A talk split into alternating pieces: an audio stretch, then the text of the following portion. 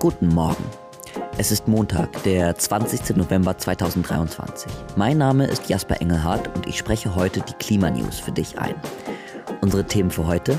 Das Bundesverfassungsgerichtsurteil zum KTF, ungewöhnliche Hitze in Brasilien und das neue Klimaanpassungsgesetz. Zum Schluss haben wir eine Meinung von Thomas Loss-Müller, Fraktionsvorsitzender der SPD im Schleswig-Holsteinischen Landtag, eingeholt. Los geht's! Bundesverfassungsgerichtsurteil zum KTF. Es war eine schellende Ohrfeige, die das Bundesverfassungsgericht der Bundesregierung letzte Woche verpasste. Die Umwidmung von 60 Milliarden Euro an Covid-Geldern für die Klima- und Transformationsfonds, kurz KTF, sei verfassungswidrig. Grund? Die Schuldenbremse. Eine Idee von Olaf Scholz, seinerzeit Finanzminister der GroKo, umgesetzt von unserem aktuellen Finanzminister Christian Lindner, macht nun Robert Habeck zum Leidtragenden des Urteils.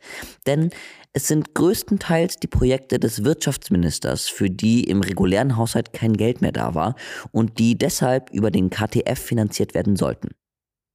Gerade die Industrie trifft das stark, da sie durch hohe Energiepreise unter Druck geraten ist und sich inmitten der Transformation hin zur Klimaneutralität befindet. Für das Jahr 2024 hatte die Ampelregierung bislang Ausgaben von 57,6 Milliarden aus dem KTF geplant. Der Großteil davon, 19 Milliarden, war für die Förderung von Gebäudesanierungen eingeplant. Weitere 12 Milliarden für die Förderung erneuerbarer Energien vorgesehen. Aber auch das erst kürzlich beschlossene Strompreispaket, das zur Reduktion der Stromkosten von 350 energieintensiven Unternehmen in Deutschland beitragen sollte, sowie Subventionen für die Schwerindustrie, um den Umstieg auf CO2-ärmere Produktionsverfahren zu ermöglichen und Investitionen in die Schieneninfrastruktur der Bahn waren mit dem KTF geplant. Durch das Urteil schmelzen nun die Rücklagen.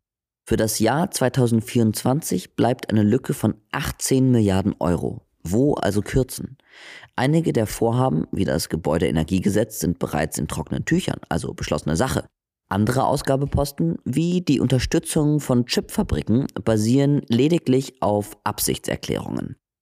Noch am Freitagabend hatte die Bundesregierung verlauten lassen, eine erneute Aussetzung der Schuldenbremse zu prüfen dann wären Diskussionen über Kürzungen im Haushalt zumindest für dieses und das kommende Jahr obsolet.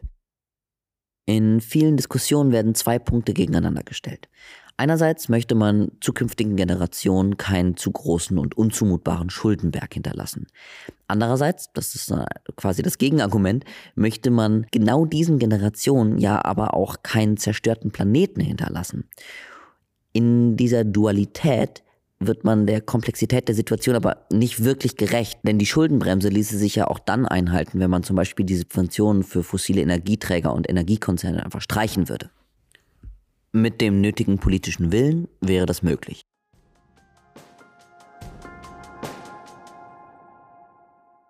Hitze in Brasilien.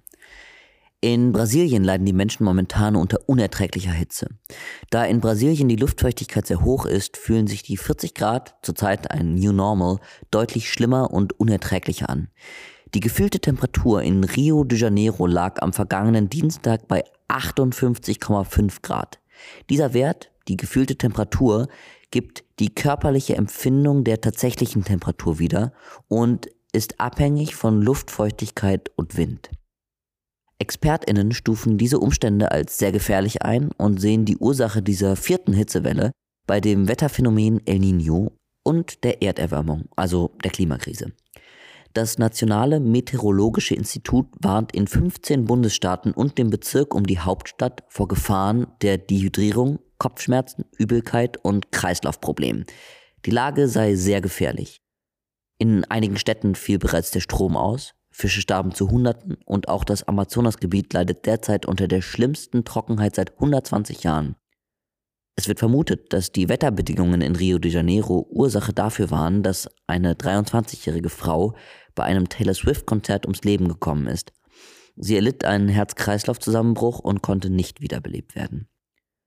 Außerdem starb ein zweijähriges Kind, nachdem es bei der Hitze in einem Schultransporter in Sao Paulo vergessen wurde.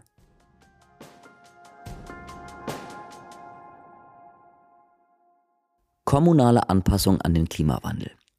Die Bundesregierung hat am vergangenen Donnerstag das Klimaanpassungsgesetz auf den Weg gebracht. Damit sollen vor allem Kommunen dazu verpflichtet werden, umfassende Konzepte zu erarbeiten. Unter Klimaanpassung werden beispielsweise Veränderungen in der lokalen Infrastruktur verstanden, die dazu führen sollen, Orte besser auf die durch die Klimakrise steigenden Temperaturen sowie die vermehrt auftretenden Extremereignisse wie Hitzeperioden oder Starkregen einzustellen. Das umfasst Maßnahmen wie den Bau von Wasserrückhaltebecken zum Hochwasserschutz, Verschattung oder den Umbau hin zu klimaresilienteren Wäldern. Anders als beim Klimaschutz geht es bei der Klimaanpassung nicht primär um die Bekämpfung der Klimakrise, sondern um einen besseren Umgang mit ihren Folgen. Durch das Gesetz werden Klimaanpassungsstrategien zur kommunalen Pflichtaufgabe, eine Neuerung. Ein breites Bündnis von Klimaschutzorganisationen kritisiert jedoch weiterhin, dass aktiver Klimaschutz unterfinanziert und freiwillig bleibe. So könnten wichtige Herausforderungen wie die Verkehrswende oder eine klimagerechtere Stadtentwicklung nicht konsequent umgesetzt werden. Der Gesetzesentwurf ist demnach ein wichtiger Schritt, um Kommunen gegen Klimakrisenfolgen zu wappnen. Weitere Pflichten und finanzielle Unterstützung sollten jedoch nicht auf sich warten lassen, um die Ursache aller nötigen Klimaanpassungen nicht aus den Augen zu verlieren.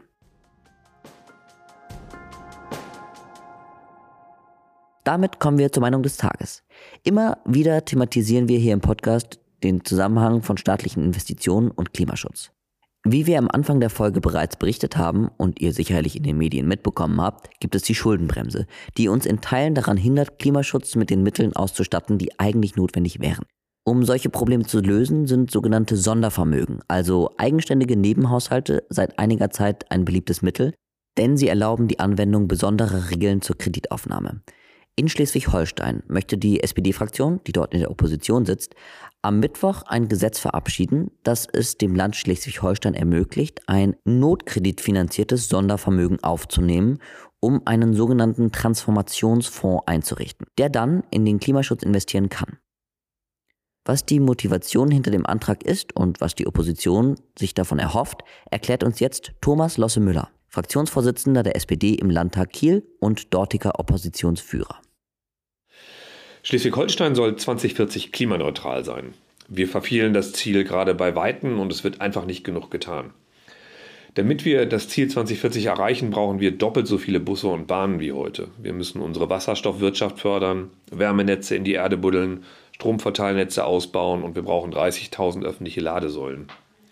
Wir haben mal ausgerechnet als SPD-Fraktion, was das eigentlich an Investitionen braucht, was das kostet, alleine von Land und Kommunen. Und wir kommen auf die Summe von 11,6 Milliarden Euro. Das kann man aus dem Haushalt nicht einfach so stemmen, deswegen braucht es ein kreditfinanziertes Sondervermögen. Uns ist wichtig zu sagen, wir dürfen Haushalte nicht mit Investitionen überfordern, sondern müssen dafür sorgen, dass sie klimaneutral leben können. Wenn die Investitionen in die Wärmepumpe und die energetische Sanierung zu hoch sind für einen Haushalt, dann müssen wir das heiße Wasser bringen. Statt Autofahren zu verbieten, müssen wir Bus und Bahn so gut machen und attraktiv machen, dass sich alle leisten können, umzusteigen und das auch wollen. Und ja, das braucht viele Investitionen von Land und Kommunen in Schleswig-Holstein. Diese Investitionen sind zu hoch für den Haushalt, deswegen brauchen wir Kredite. Aber darum geht es ja, dass wir das jetzt leisten können. Vielen herzlichen Dank. Und damit kommen wir zum Ende der heutigen Folge Klimanews am 20. November 2023. Text und Themen stammen diesmal von Kira Jeddah, Bela Curtius, Hanna Eller, Johannes Hoffmann und Johann Lensing. Produktion und Schnitt verdanken wir Anna Hutmann. Und am Mikrofon verabschiede ich mich, Jasper Engelhardt. Der Redaktionsschluss für diese Folge war am Sonntag um 18.30 Uhr. Wenn dir dieser Podcast gefällt, freuen wir uns sehr, wenn du ihn speicherst und FreundInnen weiterempfiehlst. Außerdem schau doch mal auf unseren Social Media Kanälen vorbei und lass ein Like da. Die nächste Folge gibt's am Mittwoch. Bis dahin wünsche ich dir einen wunderschönen Start in die Woche.